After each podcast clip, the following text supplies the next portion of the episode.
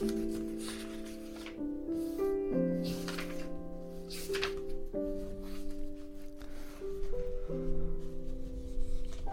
友你好。今天要给大家读的两封信呢是来自一位五十二岁的萨摩子题目是给我心爱的儿子的一封信。信的内容如下。儿子写信来说妈妈不知道是不是因为想家，中秋节想去看您。像是很不简单，偶尔才能回家来的你。”尽管跟妈妈撒撒娇，没关系。那一定可以让你精神百倍的面对所有事物，产生再努力下去的动力。中秋节，妈妈会做一些家乡特有的菜，在家等你回来。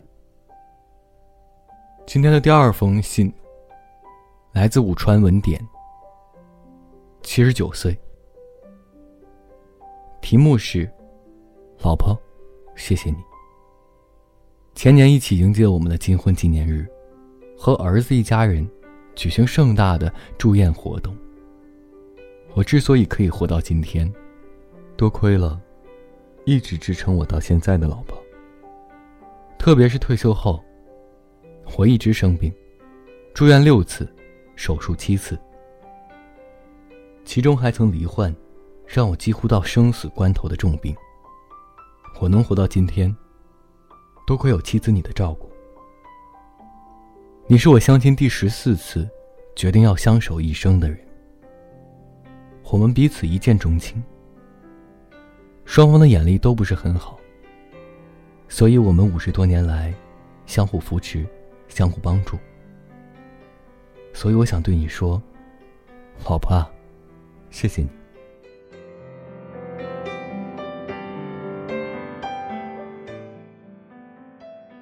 好了，这就是今天的两封信。明天呢，也别忘记了给你曾经的老师发一条短信或者打一个电话。教师节到了，提前祝天下的各位老师教师节快乐。同样，教师节来了，中秋节还会远吗？也提前预祝各位中秋节快乐。我是微风，每晚。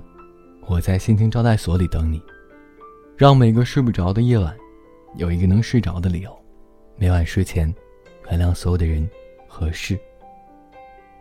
晚安，一夜好眠。